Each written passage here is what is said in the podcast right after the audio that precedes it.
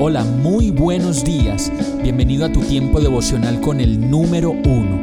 Qué alegría saludarte con la certeza de que Dios está obrando en tu vida su perfecta y buena voluntad, ya sea porque estás aprendiendo de un momento difícil o porque estás disfrutando de su amor a plenitud con paz y tranquilidad. Llegó la hora de tomar tu Biblia, pues de seguro Dios te va a hablar, te va a reconfortar y lo mejor de todo, te va a dar las respuestas que estabas buscando. ¿Qué esperas? Vamos, súbete de una vez en este pequeño pero eterno vuelo devocional con destino al cielo. Y el mensaje de hoy se llama Busca tu lugar. Primera de Corintios 12:27 dice, Ahora bien, ustedes son el cuerpo de Cristo y cada uno es miembro de ese cuerpo. El cuerpo es la creación de Dios más admirable, compleja y perfecta en su funcionamiento, en su metabolismo, sus sistemas y sus maneras de responder ante cualquier estímulo.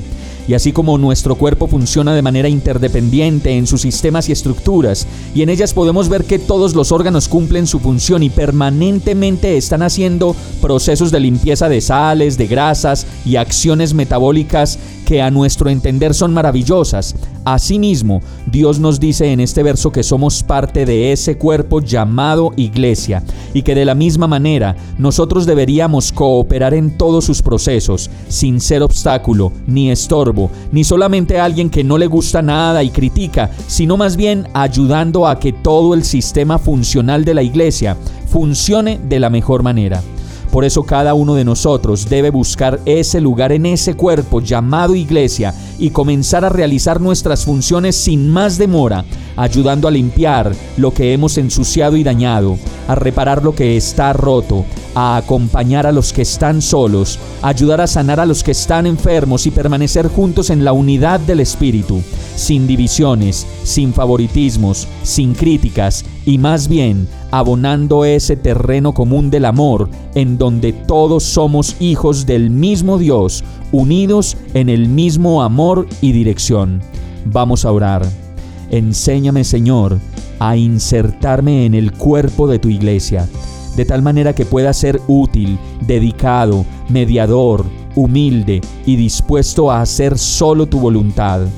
Dame determinación y carácter para aceptar la diferencia y dame entereza y amor para disponer mi alma y mi corazón en obediencia a ti. Lléname y enséñame, Señor. Te lo pido en el nombre de Jesús. Amén. Hemos llegado al final de este tiempo con el número uno. No te detengas, sigue meditando durante todo tu día en Dios, descansa en Él, suelta los remos y déjate llevar por el viento suave y apacible de su Santo Espíritu. Solo compártelo con quien lo necesite y ames. Hoy, de la mano de Dios, todo será un gran día. Para más información visita nuestra página www.iglesiabierta.com o llámanos al 313-334-0116. Oramos y rogamos para que cada día te enamores más de Dios y para que no pares de pasar todo tu tiempo con el número uno